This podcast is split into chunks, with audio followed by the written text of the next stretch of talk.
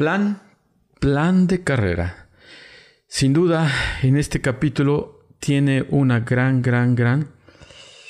historia, pero sobre todo una gran lección en el tema de esta responsabilidad tan importante que tiene uno como líder, que es ir construyendo, que es ir ensamblando la experiencia y el reemplazo de talento que sin duda en algún momento tendremos que ir teniendo listos, teniendo eh, con todas esas aptitudes y actitudes y potencial preparado para reemplazar cualquier situación o cualquier retiro de algún elemento importante de nuestra organización o de nuestro equipo de trabajo. Hoy hablaremos de eso, de ese, de ese talento que a veces lo damos por hecho y lo damos casi de manera natural que pueda suceder, pero si no invertimos, si no visualizamos, pero sobre todo si no detectamos el talento en nuestra gente,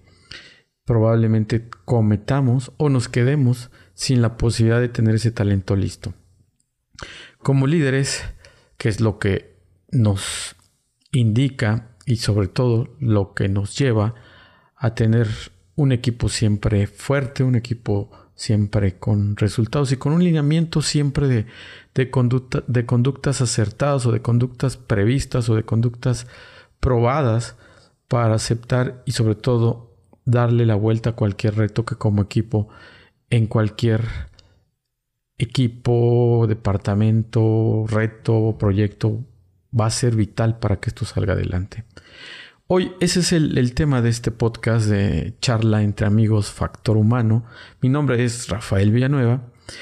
y vamos a platicar de este importante tema. Y aquí tengo que recordar sin duda una gran, gran, gran experiencia, otro tributo a otro de los grandes líderes o jefes a los que he tenido, que tenía muy clara esta parte, que tenía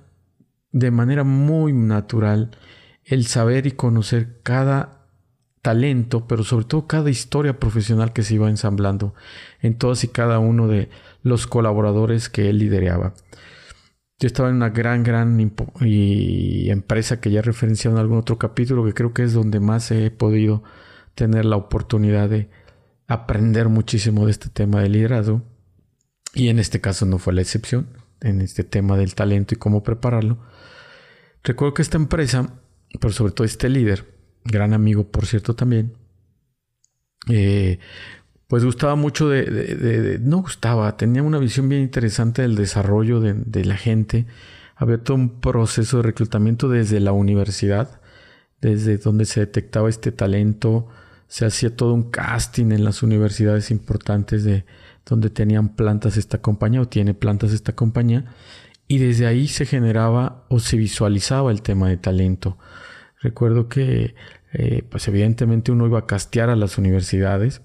y en el momento que uno decidía perfectamente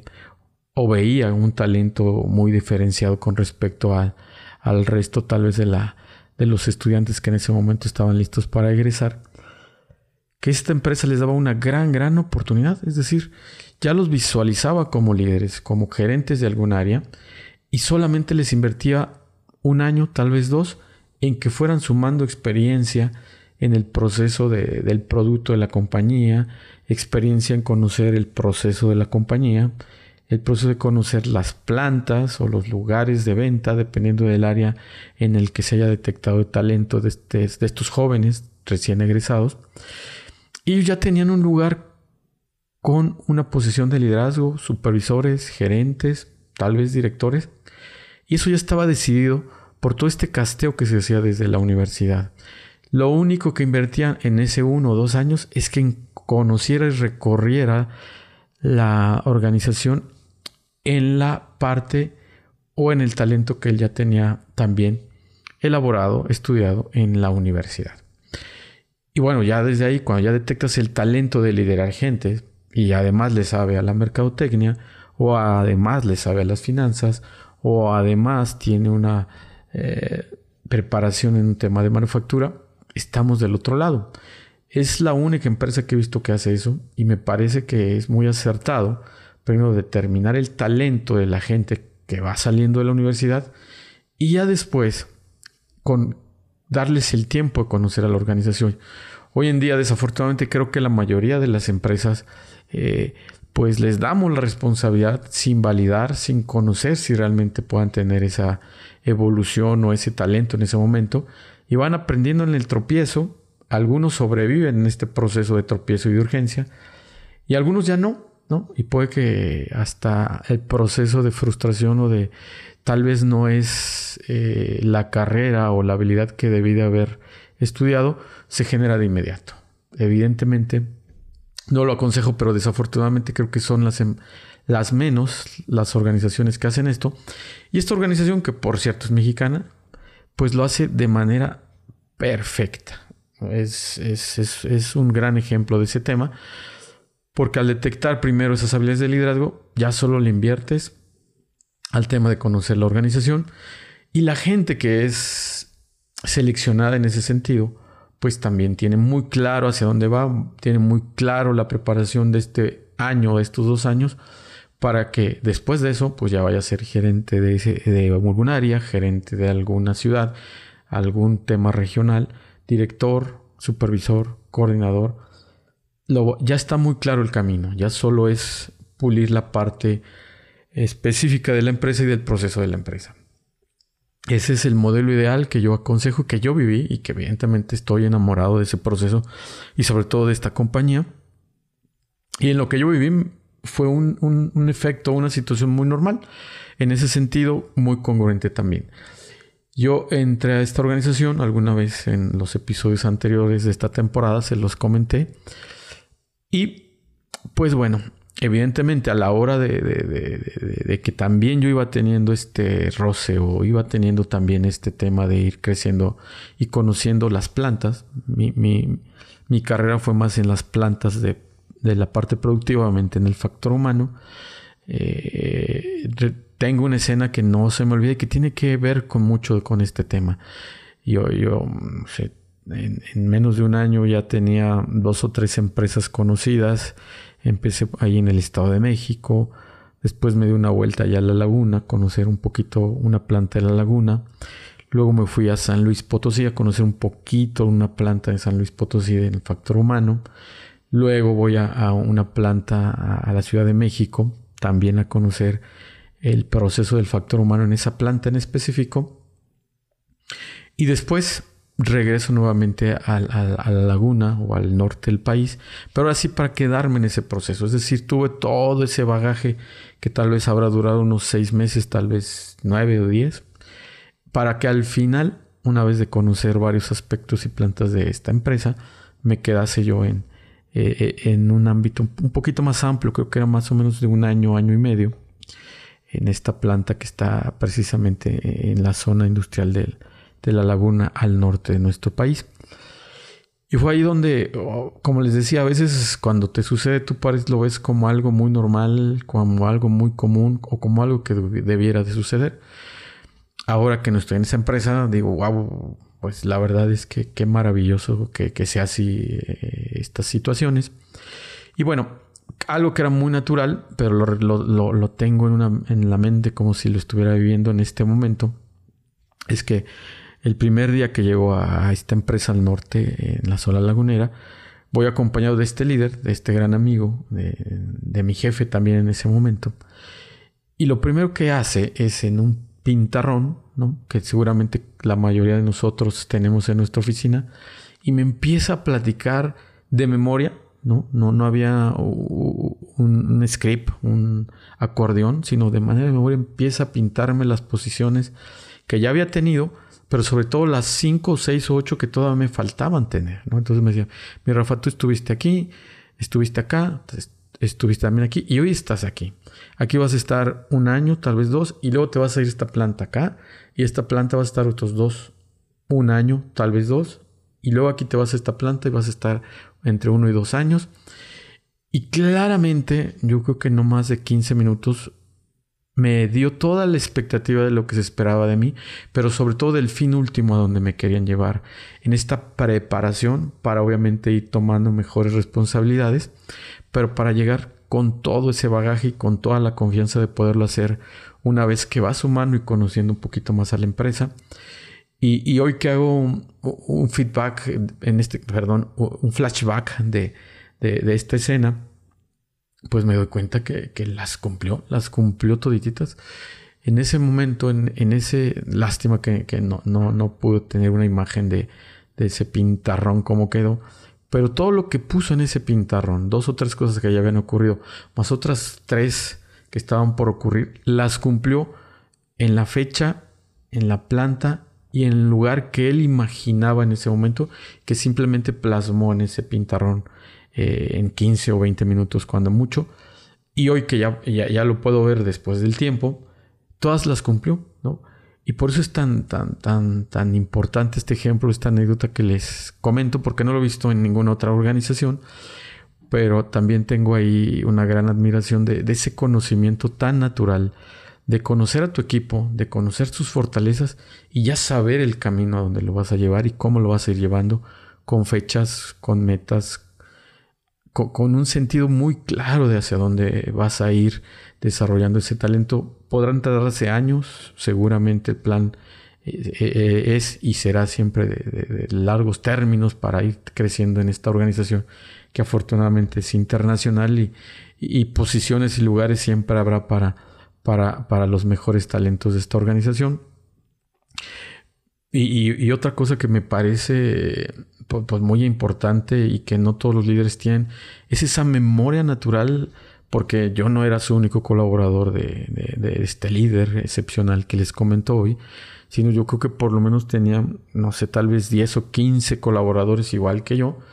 y se sabía la historia y el camino a desarrollar esos 15 o 20 colaboradores igual que se sabía la mía. No, no, la tenía muy claro, es decir, sabía si Rafael se iba a mover, quién iba a ocupar el lugar de Rafael y el que iba a ocupar Rafael, él o ella, a dónde se iba a ir una vez que, que, que también se moviera. Entonces tenía una claridad, te daba una confianza en tu carrera profesional muy clara. Es decir, tu familia también estaba muy conectada con, con lo que iba a pasar con tu, con tu historia laboral en la compañía. Yo recuerdo que, que, mis hijos me decían, bueno, papá, pues ya, ya pasaron el año y medio, ya pasaron dos, ahora ¿a dónde nos vamos? ¿No? había creado hasta en la parte familiar ya una cultura de cambio, es decir, no tener miedo al cambio, sino más bien buscarlo y estar preparado a que ese cambio se, se, se volviera una forma de vida. Entonces, también impacta de manera muy positiva al desarrollo de la familia, en este caso de los hijos, porque buscan el cambio, van detrás del cambio, saben que hay un ciclo que se abre y les queda muy claro que hay un ciclo que va a cerrarse. Y que con ello ellos también crecen, también ellos tienen un impacto positivo de conocer ciudades diferentes, entornos diferentes, escuelas diferentes, culturas diferentes, que creo que esto es lo más valioso de todo. La cultura de cada ciudad, la cultura de, de cada entorno que te vas moviendo junto con la familia, evidentemente a razón de, del trabajo, de la profesión que tienes en esta organización, también genera una cultura bien interesante en la familia y en los hijos, que es bien valioso también. A, lo mejor la organización ni siquiera lo ha visualizado así, pero ahora que yo lo visualizo como colaborador de esa empresa, también ha ayudado muchísimo al crecimiento y desarrollo de mis hijos o de, mis, de mi familia en general, porque eh, el cambio lo buscan, el cambio lo disfrutan y saben que hay un ciclo que se abre y saben que se va a cerrar ese ciclo sin algún hueco o dolor en ese tema, sino por el contrario, sabemos que ya se va a cerrar el ciclo, sabemos la fecha y estamos listos para seguir la siguiente aventura profesional junto con, con, en este caso conmigo, con el papá del, o el líder de la familia. Y, eso hace una conjunción, un entorno, pero sobre todo una combinación muy cordial del tema del cambio, que bueno, sin querer ya toqué también aquí este tema que también pudiera ser tema del siguiente podcast o de uno de estos podcasts que también son valiosísimos a la hora de, ir armando una carrera profesional. Y bueno, este es el mejor ejemplo que les puedo contar que yo he vivido como colaborador, evidentemente, y, lógicamente he replicado, tratar de replicar con mis equipos en las organizaciones que he estado, sin querer, sin haber tomado un curso tal vez especializado en formación, en tablas de reemplazo o, creación y maduración de, potencial y carreras de mi gente, sino más bien lo viví, aprende uno más en esos entornos, aprende uno más en ser parte de, esos fenómenos organizacionales de formación y que sin querer replicas, evidentemente aunque yo ya no esté en esa organización, lo replico, lo traigo en mi memoria profesional, eh, en mi sentir profesional y por eso trato de replicar ese sentir positivo emocional que yo viví, de tener muy claro el objetivo a donde iba, de tener muy claro cuánto tiempo voy a estar en cada posición, de tener muy claro cuánto tiempo voy a estar en cada ciudad. Eh, es un gran, gran ejemplo esta empresa en ese sentido. Y, si tú estás en esa posición hoy, colega o, asesoras a estas posiciones de liderazgo, estos compañeros, es parte de la función del factor humano o de recursos humanos tener esas asesorías en el sentido de, liderar un grupo de colaboradores, pues creo que este buen ejemplo puede ser parte de, un hecho real, de una empresa real, de un colaborador real, que puedes compartir con ellos. Si, si, tu función es mentorear, es guiar en ese sentido, a veces los libros pueden ser evidentemente con mucha información, pero en cierto sentido con un cuadrante eh, muy, muy de A, B, C o D, o 1, 2 o 3, capítulo 2, 1, 2 y 3. En ese sentido, creo que es una lección muy rápida, es una charla entre amigos, factor humano, que puedes compartir eh, a, quien le pueda dar esa utilidad, que puedes ir, escuchando eh, en esos tiempos libres de, de poner el podcast en tu auto, de poner el podcast mientras haces alguna actividad física o simplemente tienes las ganas de, concentrar tu entorno y sumar a estas experiencias que probablemente puedan ser muy similares a las que tú estás viviendo en este momento como líder del factor humano, o compartir este conocimiento con alguien que se dedica a esto. Simple y sencillamente compartes este capítulo, compartes este canal y este podcast y estoy seguro que muchos nos vamos a conectar con esta experiencia y es una manera muy rápida y muy fácil de aprender sencillamente en un ir y venir en tu auto, yo creo que sin duda podemos aprender muchísimo y sin duda poder compartir con muchísima, muchísima gente que colabora con nosotros, con nuestra propia familia también, en el sentido de liderar, de las características básicas que debe de tener un líder que tiene este nivel de responsabilidad. En este podcast ese es el tema de hoy, esa es la experiencia del día de hoy. Agradezco el tiempo, agradezco también sus comentarios, agradezco también las aportaciones que, puedan darme desde, su posición como escuchas de este podcast Charla entre amigos, Factor Humano. Muchísimas gracias. Nos escuchamos en el próximo podcast, en el próximo mensaje, en el próximo consejo, en el próximo anécdota. Yo soy Rafael Villanueva, Factor Humano, Charla entre amigos.